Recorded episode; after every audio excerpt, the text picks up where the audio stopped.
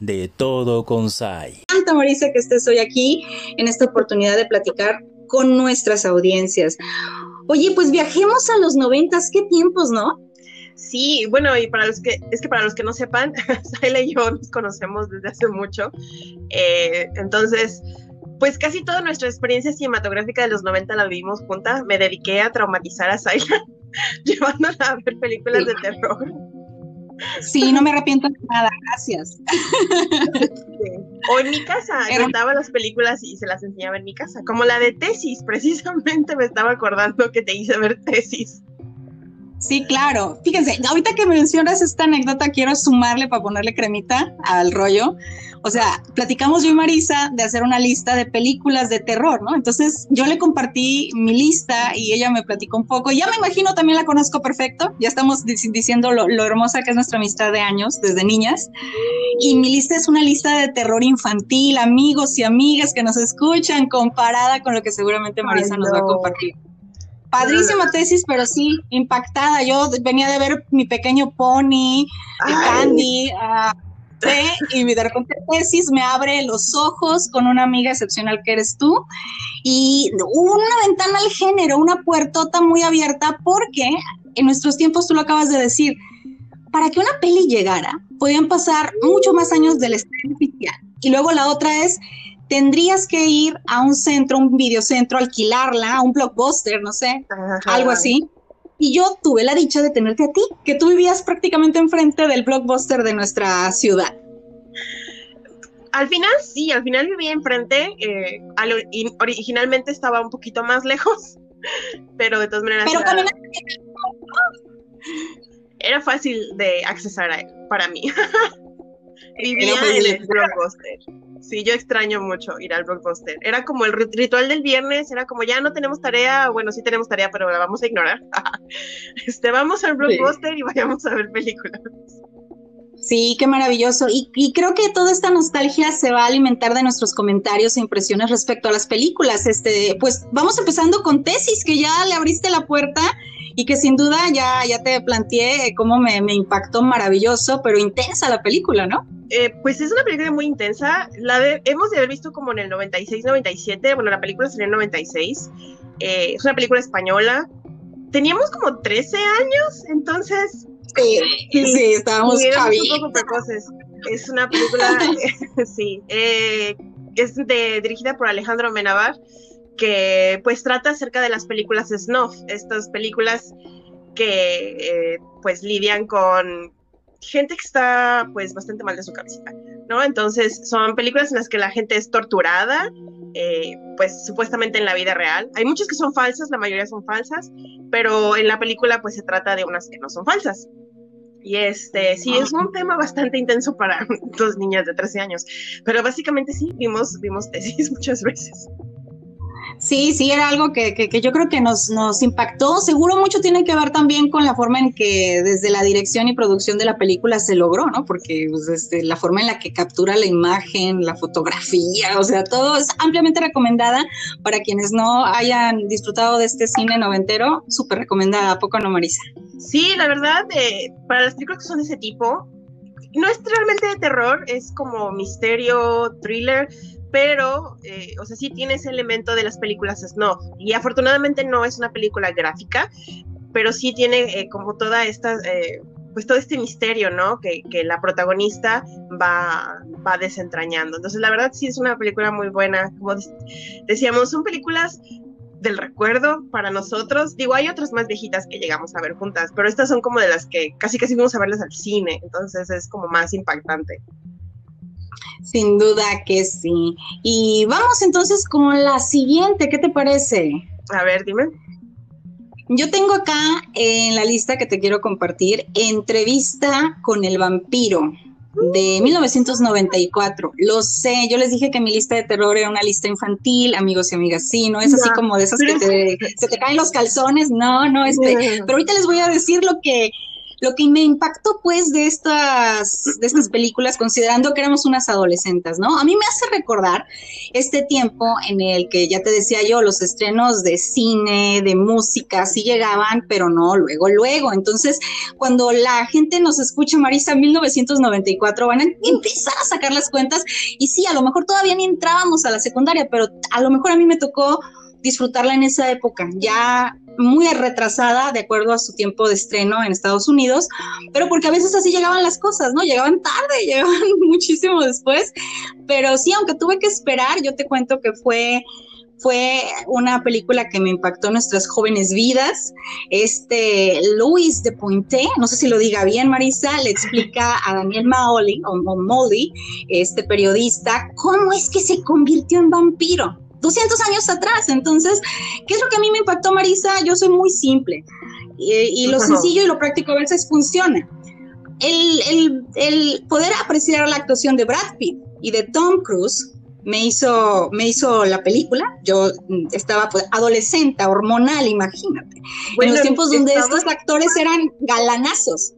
¿Mande? Es que estaba sacando cuentas y no, debes haber tenido como 11, 12 años pero en el 95, ¿quieres que lo diga Marisa? En el 95 apenas íbamos a entrar a la secundaria, ¿no? Exacto.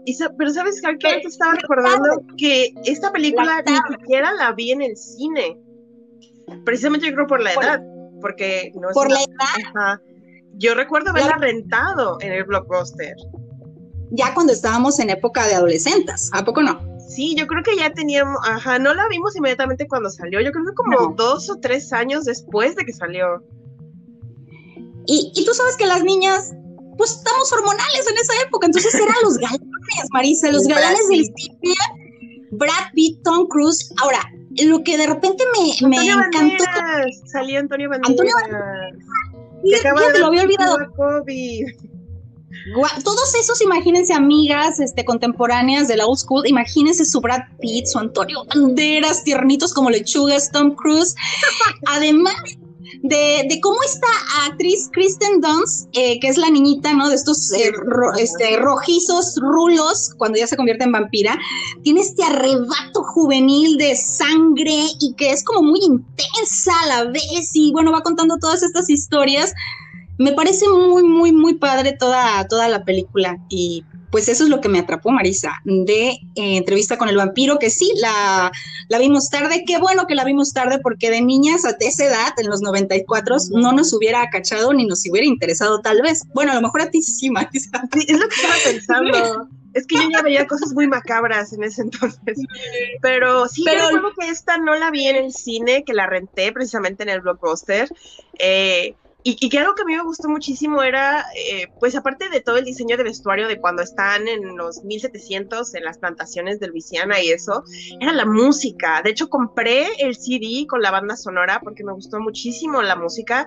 Es de este compositor Elliot Goldenthal y, este, bueno, basada en la novela de Anne Rice, esta clásica novela de, eh, que es toda una saga, que también se hicieron eh, película, bueno, las otras dos partes, que sería Lestat con el vampiro y la reina de los condenados, no es una de mis películas favoritas, pero los libros son muy buenos, definitivamente. Yo amo esos libros, los leí creo que en una semana y son libros bastante chochos.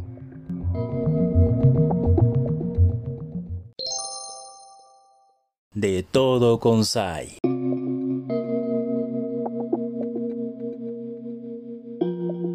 Es que, es que de los noventas hay muchas películas que sí recuerdo haberlas ido a ver al cine y otras que yo sé que las no las vi en el cine por las cuestiones de la edad y demás. Pero, por ejemplo, otras de las que sí recuerdo haber ido al cine es la de Sé lo que hicieron el verano pasado, que estoy segura que voy a verla contigo. Sí, buenísimas, o sea, aquí ella, esta serie como de asesinatos, quién mató a quién, y luego puro artista, perdón, puro artista juvenil, ¿no? Este, también Jennifer Love Hewitt es la que más. Sí, es el personaje principal, se llama Julie, me parece. Sale Sarah Michelle Gellar, que en esa época era famosa por ser Buffy, la vampiros. Cierto. Y sale quién más? Sale Freddie Prince Jr., quien después se casaría con Sarah Michelle Gellar, y este actor Ryan Philippi, quien en ese entonces creo que ya estaba casado con Reese Witherspoon. Sí, me sé muchos chismes de artistas, lo siento. Este, Eso es muy conveniente para este podcast, amiga. Fíjate que esta película eh, tiene una trama bastante básica, a lo mejor muchos pensarán, porque es como asesinatos por venganza y demás. Pero de hecho está basada en un libro del setenta y tantos que se llama Sé lo que hicieron el verano pasado. Y la escribió Kevin Williamson los abuelitos de los setentas ya traían sus rollos acá intensos de juveniles, o sea, muy adelantados a su época, me refiero, ¿no? De juveniles de los noventas. ¿O eh, hicieron alguna pues, adaptación? Cuéntame. No, es una adaptación, es una adaptación. Eh, sí, es una novela de los setentas. No recuerdo el nombre de la autora, es una mujer, pero eh, se hizo esta adaptación en el 98, si no me falla la memoria, y este, precisamente el, el guion lo escribió Kevin Williamson. Kevin Williamson, quien hacía muchos de los guiones para Dawson's Creek y todas estas series y películas para adolescentes. Amo Dawson's Creek. Luego tenemos que hablar de algo meloso. Yo sé que a lo mejor no va a ser tan chido para, o no sé, a lo mejor sí, ¿no? Está padre hablar de eso, ¿no? Alguna vez. Pues, yo sí veía Dawson's Creek, yo lo confieso, yo sí veía Dawson's Creek. Yo tenía hasta unas libretas de de la serie, pues, y de su protagonista. Ah, tanto así yo no. Yo tenía cosas de los expedientes X, muchas. Ah, lo sé, lo sé, amiga. esa era mi obsesión. Oye, pues está padre esa peli. Yo tengo entre mis opciones, ah, salvo que me, falte algo por decir de sé lo que hicieron el verano pasado, me hiciste pensar ahorita que dijiste yo tenía cosas de los expedientes X, que pues esta, estos agentes Mulder y Scully pues iban tras estos hechos paranormales, algunos tenían que ver con extraterrestres y esto me lleva a otra peli de mi lista, Marisa, Alien la Resurrección. Creo que sí era la resurrección porque esta peli fue de 1997 y la previa eh, fue en el 94, una cosa así, entonces éramos muy jovencillas, yo creo que así fue en la resurrección. Acá en, Colima había este cine muy pegado a la ribera de un río, de Colima creo que incluso ese, me parece que sí. Si no, este, pues ahí que nos pongan en los comentarios para que nos ayuden a recordar, por favor. Eh, te decía que eh, este cine Jorge Stahl, nosotras nos tocó ir a este cine, Marisa. Eran nuestros rumbos el cine, muy cerca estaba el blockbuster, muy cerca estaba nuestra escuela secundaria. Todo era un lugar muy bonito, ¿no? Para, para pasar las tardes cuando ya no hacemos tarea. Y pues sí, es, es la vez del el clon de, de, Ellen Ripley, ¿no? Que, que, une fuerzas con mercenarios espaciales, pues para escapar de esta nave que estaba pues infestada de extraterrestres. Pero te cuento, para mí esta parte de los tubos con los intentos fallidos de la clonación de Ripley, fue así como, wow, ¿no? O sea, estamos en los noventas, eso de, de, descifrar el genoma humano no existía en el radar, eran pues muy moderna para, su, para sus tiempos, déjame decirte. Además, la anécdota del río Marisa lo hizo insuperable en mi vida. La anécdota del río, recuérdame cómo se llamaban estos que en la etapa después de huevo te brincan la cara y se meten en tus entrañas y luego ya es cuando es alien. ¿Cómo se llama? No se meten en tus entrañas, son los face huggers, que son como estas, bueno, todos los que hayamos visto las películas de Alien y, Prometeos y demás, eh, son como estas arañas con una especie de cola larga que pues hacen como ruiditos como, al caminar y la araña salta del huevo y se pega a tu cara, por eso se llama face hugger y con una especie de probóscide, pues la introduce por tu boca y tu esófago y deposita pues al xenomorfo adentro de ti. Eso es lo que hace. Esa es la explicación que yo quería dar. Entonces, este, este animalito o esta, esta este primer paso, pues, para llevar a, a un hospedero a, a, este alien, pues imagínate, era terrorífico encontrarte con uno de esos porque iban directo a la cara, ¿no? De, los, de los, de la, de la Estábamos en el cine Marisa y yo, y este cine tenía la salida de emergencia, una puertita que era de la típica de hierro, donde abres, este, tiene un, un espacio abajo, una rendija, donde podías observar la luz del día cuando toda la sala estaba oscura y tú estabas en tu peli, ¿no? Entonces de repente eh, estábamos en la película tan enganchadas Marisa y yo con otros amigos y amigas de la escuela y empiezo a sentir como unas patitas en mi pierna y empiezo a decirle a Marisa, porque Marisa, olvídate, mi amiga Marisa que está aquí conmigo platicando, tremenda para darme sustos, ¿no? yo, Marisa, ya, estate neta, déjame ver la película. Y Marisa, bueno, no, yo no como estoy que... con ella, o sea, no, No, estoy no. ahí con ella por la sana distancia, pero sí, sí. Sí, sí, efectivamente, estamos así como que a larga distancia, pero cerquitas, ¿no? De, de corazón. Oye, pero no inventes, Marisa. O sea, yo creyendo que eras tú, tú se me hace que hasta con los pies arriba de las, del asiento estabas y no eras tú. No eras tú. Cuando yo moví mi pierna para decir, chin, ¿qué tengo en la pierna? Unas patitas empezaron a correr como locas, arrastrándose en el piso del cine entre las sombras. Alcancé a ver algo que escabullía a través de esa rendija de la salida de emergencia, pues rumbo a la ribera del río. Obvio, después uno capta, era una iguana, ¿no? Pero en ese rato, híjole, fue la experiencia más real, como si fuera un ah, Alien Resurrección 4D, Marisa, en pleno 1997. Me encanta la saga, me encanta su conexión con Depredador, con Prometeo. Y sabes, como este universo Alien, eh, sería perfecto que continuaran haciendo más de esto. Pues en, en la teoría está en que todavía van a hacer otra. Eh, quedó después de Covenant totalmente abierto para hacerla. Eh, el asunto es que mucha gente no puede como, los que son como fans así acérrimos, tóxicos, eh, sí, no, no les gusta a veces cuando los creadores, en este caso Ridley Scott, eh, varían la temática o le meten cosas nuevas porque pues es su creación, tienen derecho a querer cosas nuevas, ¿no? Entonces con Claro. Prometeo y con Covenant se agregaron muchas cosas nuevas que muchos de estos fans tóxicos pues no les parecieron. Eh, a mí me gustaron, a mí me gustan todas, creo que la única que más o menos, bueno, no, sí, sí me gusta, todas, hasta la 3. Alien, Aliens, Alien 3, eh, La Resurrección, que tiene pues ahí su, su mérito porque fue esta película que reavivó como la flama de, de la saga de Alien después de tantísimos años y tenía este elenco, igual trajeron otra vez a Sigourney Weaver y tenían a, a Winona Ryder, o sea, salió Winona Eh, Ryder. sí, era la. Buenísimo. Sí. Y este, y de hecho, fíjate que está escrita por Joss Whedon. Joss Whedon, eh, yo sé que estoy pronunciándolo terriblemente mal, es el creador de Buffy la Casa de Vampiros. O sea, la serie, no la película en la que se basó la serie, pero la serie. Entonces, todo en los 90 está como súper conectado unas cosas con otras. Sí, entonces, es, es el dato curioso. Buen dato curioso. De todo con Sai.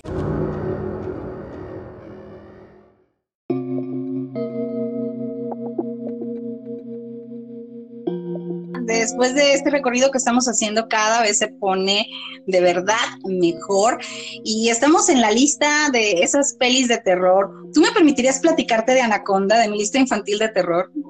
Anaconda para muchos puede, puede ser una peli que ni les dé miedo, ¿no? Pero Anaconda, pues imagínate, eh, es una peli del 97 este cazador de serpientes está muy, muy eh, enfocado en dirigir a este equipo documentalista por la selva brasileña, pero pues sí, los está conduciendo a las fauces de esta boa monstruosa. Creo que ya en esta época todos ubicamos perfecto la anaconda y, y bueno, este, pensar que pudiera haber serpientes de este tamaño en los noventas, Marisa, no teníamos tantas puertas al mundo, ¿no? Digo, no teníamos TikTok, no teníamos YouTube para ver esos videos impresionantes de lo que sí hacen en la vida real las anacondas, Facebook o algo así, ¿no? Para checar algunas historias o videos locos. No teníamos nada, entonces era una oportunidad para asombrarte. Ah, bueno, sí, es- ay, también es buenísimo, Ah, no fue- eso. No es más, híjole, ¿dónde fue de MySpace? No recuerdo. La- nunca tuve MySpace, la verdad. Entonces, ignoren ese comentario. Sí, no, de eso no, pero al, al menos estuve, estuvimos ahí un poco conociendo algunos de esos guiños, ¿no? De lo que sería la prematura red so- redes sociales, pero no las sabía tan a, tan a fondo. Y pues eran las pelis una forma de trasladarte al mundo de los monstruos marinos que sí sabías que existían por los libros, por las ciencias naturales de los, las adolescentes que platicamos que éramos, pero era muy impresionante. Además de que ya estábamos, ¿cómo decírtelo, Marisa? Ya estábamos como medio entrenadas, entrenados los de esta generación con tiburón, con piraña, con yo no sé cuántas pelis de cocodrilos, de, de cuestiones que hay debajo del agua y que son monstruos y que de repente te suspendo. Sobre todo Tiburón, exactamente, y ese suspenso que te atrapa y te hace latir el corazón y que es muy interesante. Además, creo que ahí sale J-Lo o Jennifer López. En ese tiempo ella estaba como gente de estos rollos. Yo, la verdad, a J-Lo no la ubicaba en el mapa y la verdad, también te soy honesta, yo la ubiqué porque hizo esta película de la vida de Selina y a partir de pues ahí empecé así como. Sí, primero fue la de Selena, creo que esa fue su primera película, y ya luego hizo esta, Anaconda, que era como pues muy diferente de lo que había hecho antes. Y hay muchas, bueno, para los que la vayan a ver, hay muchas personas que ahora son como actores un poquito más famosos. Sale tan, bueno, sale Ice Cube, que siempre ha sido famoso. Ah, claro. Pero convertido en actor.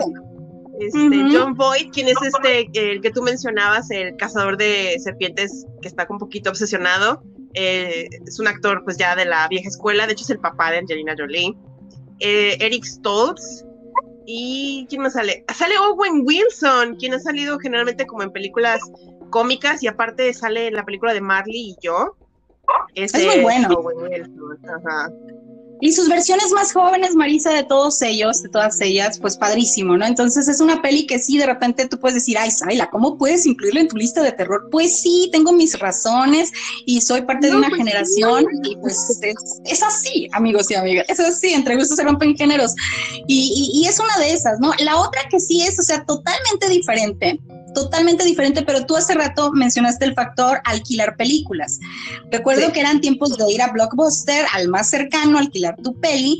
Era posible que a lo mejor un día, como decías tú, un viernes casual, no, es, no estuviera disponible la peli que querías y agarras una random, ¿no? Una, una peli random y, y, te dieras la oportunidad de, de, de disfrutar de esa peli. Entonces, una película donde un reportero de televisión investiga un mito sobre una extraña videocinta que trae a la muerte a todos los que la miran, pues era una posibilidad en el imaginario de un noventero, Marisa. O sea, por eso la película de Laro a mí me atrapó, porque la situación en, el, en la fantasía en la que tú te sientas a disfrutar de una peli de terror era viable. Eso podía suceder a cualquiera que de repente, ah, mira esta cinta, ahí te paga esa cinta o te encuentras la cinta y la quieres reproducir.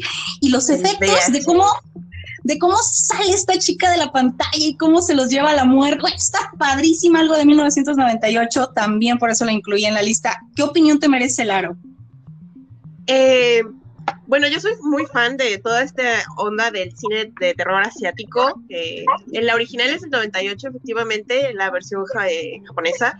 La versión gringa, que creo que fue la que nosotros vimos en el cine, eh, salió en el 2002, eh, que sale eh, está dirigida por este, ay, ruso creo, Berbinsky, Gore Berbinsky, y sale esta actriz que ahora es también ya muy famosa, Naomi Watts, quien es australiana o neozelandesa, algo así, era una de sus primeras películas eh, después de Mulholland Drive, que también fue un éxito para los críticos, no tanto de taquilla, eh, pero sí estas películas de Laro y por ejemplo también la de La Maldición, que también tiene su remake a principios de los 2000, aunque la original es de los 80s, eh, que es toda esta saga. Ya incluso hay una, una serie eh, llamada Ju-On Orígenes en Netflix que precisamente habla acerca de todo este origen de la maldición de, The Grudge, eh, que es la otra película que, que, también fuimos a ver al cine, precisamente, la, la versión, pues, el remake americano, básicamente. Pero esta, este concepto del, del VHS, porque era una cinta de VHS, o sea, es algo muy, muy, muy old school, people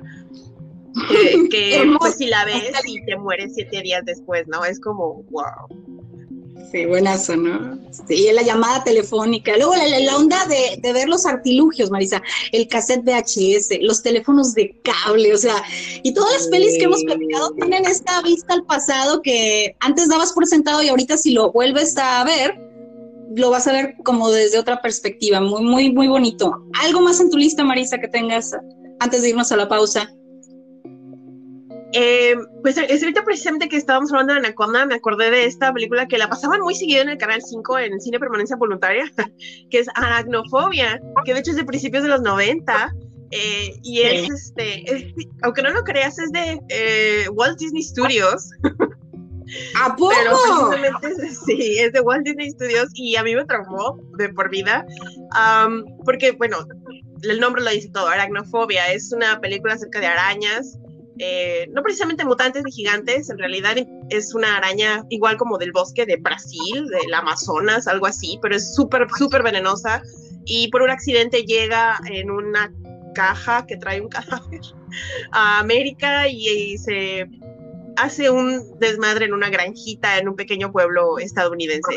Eh, entonces es, es, una de las películas que generalmente cuando habla así como de cosas de animales o cuestiones de terror, yo siempre me acuerdo de aracnofobia porque para mí sí fue bastante traumante. Sí, oye, pues no cabe duda que, que hay muchas razones de peso y, y, si ya tenía uno de por sí cierto cuidado con las arañas, con disfrutar de esta peli, pues la cosa se pone muy sabrosa, Marisa.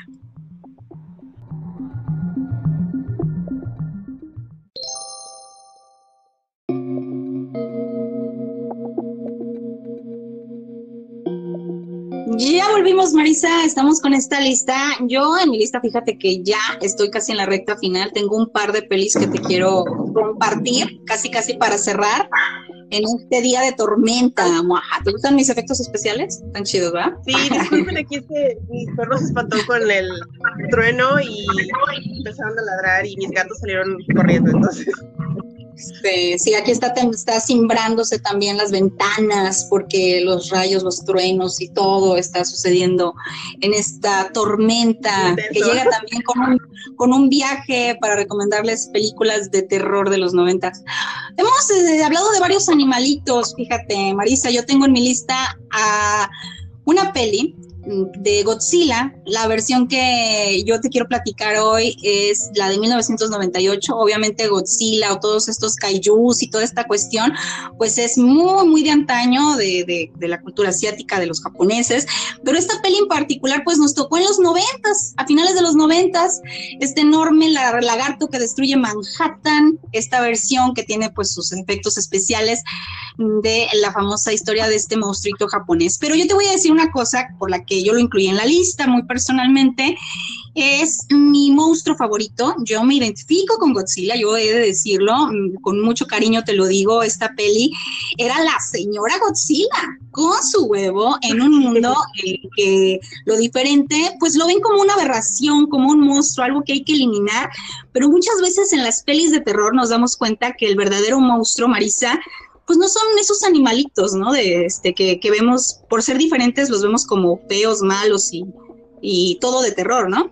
A veces son las personas, los seres humanos. Y Godzilla, la verdad, a mí me encanta, me encantan todas sus versiones y todo ello. A veces me siento Godzilla en, en, en mi familia, con mucho cariño te lo digo, jugando con mi hijo y y, pues se me hace padrísimo todo esto de los monstruos como, como esta peli. Algo que también yo resaltaría muchísimo es el soundtrack. Buenísimo. Eso sí, es, justo cuando dijiste Godzilla me acordé de la, de la canción esta de... Era Pop. Deeper on the Ground. Ajá. Deeper on the Ground. Y aparte sale una canción de, del hijo de Bob Dylan, que era el vocalista de The Wallflowers. Sí, sí, sí, esta nueva versión de la canción de David Bowie de Héroes, Heroes. Sí, eh, sí, sí, sí, buenísimo. Y yo la de Jamie que es la que te decía también. Ajá. Sí, fíjate que el género de kaiju a mí me gusta mucho, me es muy interesante. Eh, y yo lo relaciono mucho, aunque mucha gente se enoja por esto, con todo lo que es la cuestión del terror cósmico, tipo H.P. Lovecraft eh, que este terror cósmico de H.P. Lovecraft viene también como de esta cuestión de la desesperanza y una onda muy filosófica de estamos solos en el universo y muy depresivo, ¿no? Este asunto. Entonces, el kaiju también se genera como un poquito de esa sensación de desesperanza de es el fin de la Segunda Guerra Mundial, eh, pues Japón está también en esta depresión postguerra y se crea esta mitología de estos monstruos gigantes que generalmente vienen del mar que incluyen a Rodán, a Motra, eh, a Ghidorah, a Gamera. Tiene, tiene mucho que ver con esta cuestión de las bombas nucleares, es o sea, una cuestión de metáforas muy intensas. Eh, y precisamente esa es una parte de lo que tú comentabas de que el monstruo a veces no es el monstruo. En esa película del 98 de Godzilla, creo que creo que ahí es donde les falló, porque no es que no me guste la película, pero eh, eh, hicieron a Godzilla así como el 100% el, ser malvado y desagradable que, a lo mejor realmente nunca fue, porque las siguientes películas ya se interpretó un poquito más la cuestión de que Godzilla es pues el rey de los monstruos, ¿no? Y, él, él, es el que nos protege de todos estos otros seres, eh, pues de otro, universo o de un universo como no prehistórico, porque no sería de la prehistoria, bueno, como este otro mundo antes de... Eh, que también tiene que ver a veces con King Kong y todas estas eh, pues seres mitológicos gigantes, ¿no? Que se supone que a veces habitan o habitaban en nuestro planeta. Claro, la verdad es que muy, muy, muy válidas. Me encanta que tengamos estas opiniones polarizadas de Godzilla porque pues, nos permite ver lo amplio que puede generar una misma película, incluso en una misma generación como somos tú y yo, este, tantas reacciones, ¿no? Y, es de verdad interesante por, por todo esto y más, para que no se la pierdan y la disfruten. Está padrísima. Además, creo que se viene se viene este año o el que viene, Marisa, tú a lo mejor estás más enterada que yo, eh, otra vez algo de Godzilla para, para el mundo, entonces a, ver qué tal resulta. Sí, pues ha habido varias películas, eh, una incluso creo que fue hace dos años que salió eh, y la verdad a mí sí me pareció una película bastante buena. Tiene ahí unos pequeños detalles de la trama, pero bueno, es película, ignórenlos y disfrútenla. Este, sí, tampoco hay que ponernos tan, tan exquisitos.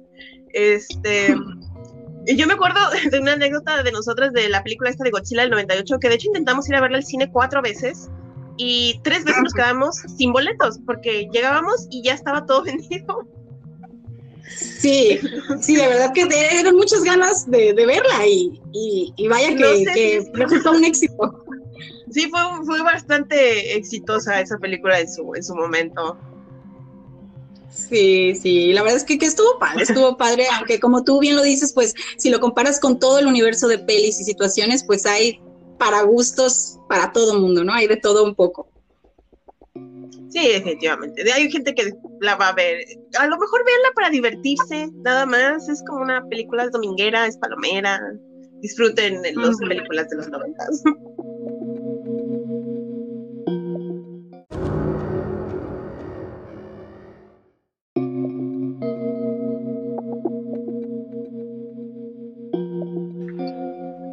Marisa, y pues ya casi en la recta final, eh, si me permites compartirte, yo cerraría y ya te dejo todo el micrófono para que más bien tú cierres con brocha de oro. Yo hago el, el preludio antes de tu cierre con esta película de Sleepy Hollow de 1999, eh, este policía de época, uh, época colonial, yo creo, ¿no, Marisa? Por los tiempos aquellos mm. donde descubre como esta serie de horribles asesinatos caracterizados pues porque eran decapitaciones. Entonces, esto sucede en una villa que parece ser está situada en la historia al norte de lo que era Nueva York, en esos tiempos en los que tal vez nosotros andábamos con el rollo de Porfirio Díaz o tal vez Madero, no lo sé. Imagínate para que puedas ubicarte en la época, el vestuario, las situaciones. Ahí pues salen actores que a mí me, encantó su, su, forma de desarrollar su papel. El, el jinete sin cabeza, pues Christopher Walken, wow, señorón, le quedó increíble. Hablando de que los monstruos no son los monstruos, ¿no? En la película te das cuenta que ese que era el, no es el monstruo, amigos y amigas. Y claro, no es el monstruo. No es el monstruo, pero hizo una excelente este, interpretación. Me gusta, le queda perfecto ese papel, de inventes. Conozco un señor que se parece a él. Bueno, pero ya luego te platico en corto. bueno, pero es que este actor es, es bueno, es un actor, no voy a, porque no sé por qué quiere decir milenario, no es milenario, es un actor eh, ya con mucho eh, trabajo en teatro, en el cine, muy buen actor. Muy consagrado. Que, este hizo esta, este video de, en el que sale bailando, ah, no sé, fantástico.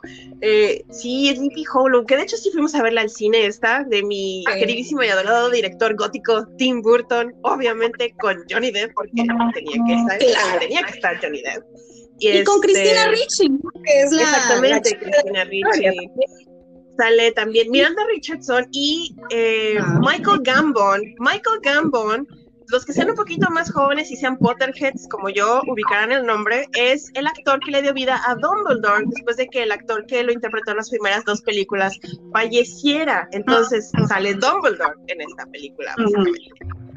Sí, pues para checar su versión como más joven, ¿no? Y, déjame decirte, yo también me, declaro todo lo que lo que tenga, exacto, nota mágica, todo lo que, lo que tenga el sello de Tim Burton, pues todo me gusta, desde el extraño mundo de Jack hasta todas donde Johnny Depp ha resultado ser, él no le batalló, ¿verdad? Él dijo, yo con Johnny Depp me quedo y ha sido pues protagonista de muchas de sus pelis y lo hace también perfecto, divino. Y yo con esta película cerraría, yo sé que a lo mejor pues no es algo que espante, espante, pero la historia es, es, es linda, es es situada en una época, es la fotografía es sombría, obviamente tiene Tim Burton, todo este ambiente, eh, las actuaciones. Me encanta que dices que es una película muy linda y es como un misterio sobre gente decapitada, o sea. Sí, no sé cómo explicarte, pero lo sostengo, ¿puedes creerlo? o sea, es bonito todo. sí, visualmente la química que hay, por ejemplo, entre Johnny Depp y Christina Ricci, o sea, entre Ishabod y Katrina, eh, en este ambiente de asesinatos y es como que tan cute, pero al mismo tiempo pues, es una historia de decapitaciones. Entonces, no sé, la verdad es que tienes que verla si no la has visto, amigo, amiga Radio Escucha, porque está padrísima. Yo con eso cerraría, Marisa. ¿Tú qué le pones de broche de oro a esta charla que hemos tenido hoy?